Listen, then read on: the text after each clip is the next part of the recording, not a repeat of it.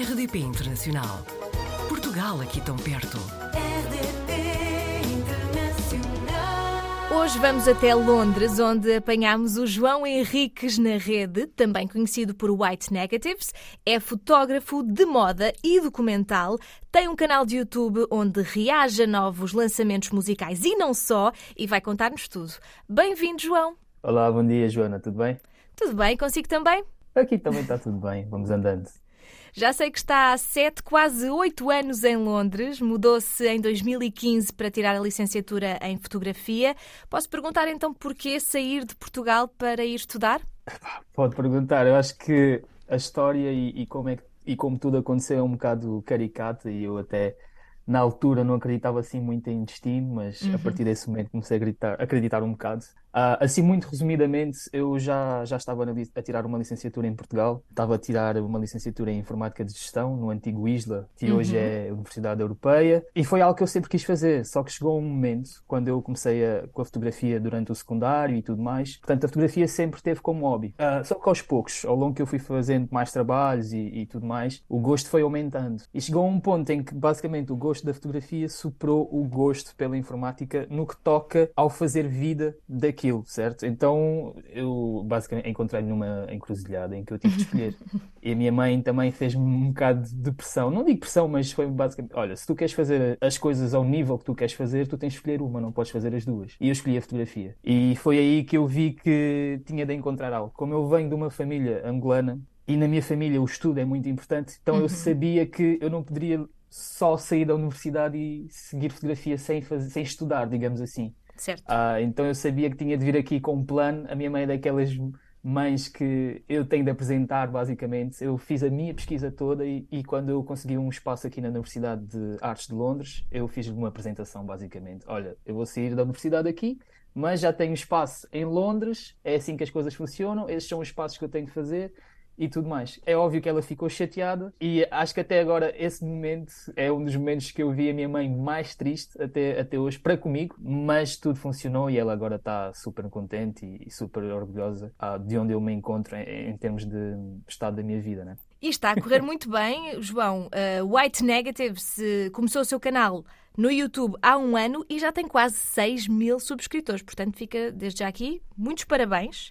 Uh, Obrigado. a- além das reações à música, a videoclipes, que eu também já estive aqui a picar, também tem uma rubrica com as suas descobertas semanais, não é? É isso mesmo, tem uma rúbrica com as minhas descobertas semanais, ah, porque eu ouço muitos, muitos estilos de música. Eu, eu- o, meu paladar musical é, é muito extenso, é muito vasto. E eu tanto, a minha playlist, por exemplo, do dia a dia, que eu considero a minha playlist do dia a dia, é simplesmente ah, quando eu meto gostos no, no Spotify, eu considero essa a minha playlist do dia a dia. Eu tanto posso estar a ouvir um hip hop ou trap, como por exemplo um T-Rex, e do nada tenho depois uma, um bossa nova que vem logo a seguir. E depois volta para um, para um rock pop. É, é- esse é o tipo, é a minha playlist. Então eu decidi criar uma, uma rúbrica que, que tem o nome de Outros Sabores, que é basicamente onde eu apresento outros sabores musicais a- aos meus subscribers, que é tipo, pá, olha, vocês podem não conhecer este artista porque não é o tipo de música que vocês ouvem, mas na minha opinião, né? Eu eu faço a própria curadoria, digamos assim. Eu acho que seria uma boa, uma boa introdução ao artista para vocês e caso vocês estejam interessados, vocês podem fazer a vossa pesquisa depois e ouvir. Tenho essa rubrica semanal. Parei um bocadinho, porque eu agora estou meio que a profissionalizar a coisa, quero ter um, um certo nível, então parei um bocado para fazer isso tudo e depois assim que estiver eh, tudo organizado é de voltar com a rubrica. Ainda por cima, o João acaba por ter aqui muitos projetos, não é? É fotógrafo, trabalha também como diretor de fotografia, eh, gosta de se expressar também co- noutras artes, como por exemplo o DJing, não é? E isto são áreas que são muito associadas ao trabalho de freelancer, como sabemos, não é? Isso mesmo. Eu gostava de lhe perguntar se é diferente ser freelancer em Londres.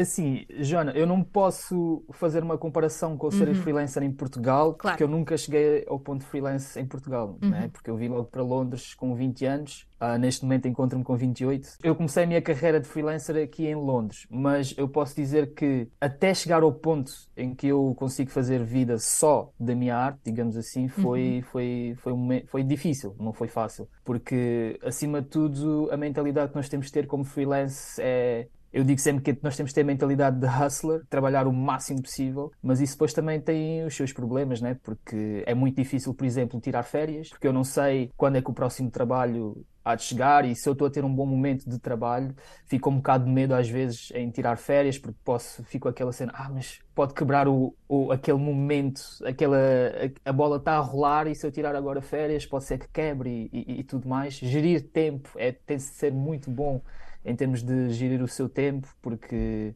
nós fazemos o nosso próprio horário, digamos assim, né? Se eu não tiver, se eu tiver no estúdio a fotografar algo, tudo ótimo, mas depois eu tenho de vir a casa editar as coisas. Mas felizmente eu neste momento estou a chegar a um nível onde também já posso aumentar a minha equipa Uhum. e já posso entregar certos trabalhos que eu antes fazia tudo e agora já começo a entregar às outras pessoas e já meio que começo a subcontratar outras pessoas na execução de certos trabalhos, certas campanhas e, e isso tem sido ótimo também porque na própria percepção do cliente eu já tenho certos clientes que já começam a abordar numa mesmo de, de equipa e às vezes não têm noção que o White Negatives sou eu Uhum. e já abordam-me numa de ah, White Negatives Team. então isso também já, já mostra que não só em termos de qualidade do trabalho e tudo mais, já, já está a ficar num nível em que as pessoas já pensam que é uma equipa e isso também é ótimo, porque depois também em termos de budgets, orçamentos e tudo mais, já começo a ter orçamentos maiores e onde já posso também alocar certos orçamentos a outras pessoas. Isso acho que também é muito bom colaborar com outros artistas, sendo pago ou não. Acho que é algo fundamental de, de ser um artista. E com tantos projetos e agora já a empregar pessoas também, consegue ter tempos livres para fazer alguma coisa além da sua arte? Ah, é um bocado complicado, confesso. É um bocado complicado. Um, tirar tempo para estar com os amigos, para estar com a minha família, para estar com a minha namorada. É um bocado, é um bocado complicado, mas pronto, acho que a minha namorada tem muito a dizer sobre isso. depois, ela... depois falamos com ela também. isso mesmo, eu acho que ela tem muito a dizer sobre isso. Ela às vezes dá um bocado na cabeça, ah, não fazemos muito e tudo mais. Portanto, é, é um bocado complicado, mas eu tento gerir o máximo possível. Mas eu acho que eu, eu por acaso tenho alguém ao meu lado que, é, que é, compreende muito a fase em que eu estou na, na minha vida e o tipo de pessoa que eu sou, porque eu sou uma, aquele tipo de pessoa muito focada no trabalho. O, o trabalho alimenta-me. E depois, em cima disso, eu também sou uma pessoa muito caseira. Eu gosto de ficar em casa, eu gosto de estar no meu espaço. Ainda por cima, numa altura em que nós vemos que o futuro destas áreas começa a ser cada vez mais digital e começa a poder sim. ser feito a partir de casa, não é? Sim, sim.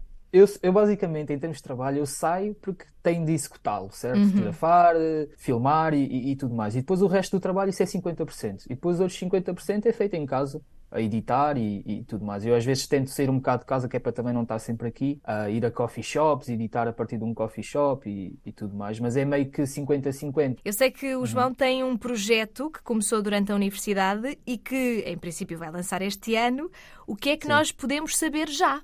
Sim, é um projeto que eu confesso que ainda não lancei, um bocado por. Uh preguiça, procrastination, né? tipo adiar a coisa e, e, e, tudo mais, e depois também um bocado de falta de confiança. Né? Mas sim, este, finalmente, se Deus quiser, este, este ano hei de lançar o, um livro que uhum. eu comecei na universidade. A universidade aqui em Londres, né, como em Portugal, que é semestres, né, primeiro e segundo semestre. Aqui em Londres é é como se fosse o nosso, a nossa preparatória e secundário que nós continuamos a ter por períodos aqui em Londres, portanto, primeiro, segundo e terceiro período. Cada período nós tínhamos de fazer eh, um projeto prático. E um desses períodos, acho que foi no meu segundo ano, nós tínhamos de fazer um livro. Então nós aprendemos o básico, digamos assim, porque também não é muito tempo, nós só temos três meses para elaborar um projeto prático, porque além disso também temos de fazer um projeto sempre de essay, de escrita e tudo mais. Uh, pronto, tive, aprendemos o máximo possível em três meses, como escolher o papel, que tipo de papel escolher e fazer o binding e, e, e tudo mais. Uh, eu gostei tanto do processo que eu, eu fiquei com aquilo na cabeça. Fiquei, olha, eu acho que vou pegar neste projeto, que basicamente o projeto, muito resumido e também não querendo dar assim muito, eu estou a explorar neste projeto moda como, como forma de comunicação. Como é que as pessoas utilizam a moda para comunicarem. Eu acho que este ano, este ano deve ser. Eu, eu meti aqui no calendário e, eu vou obrigar-me a, a lançar este projeto este ano. Já estive a fazer alguma pesquisa, se calhar calhar será produzido até em Portugal o livro e tudo mais. Okay. Eu já fiz, já fiz alguma pesquisa, já fui, já fui a alguns estúdios de, de produção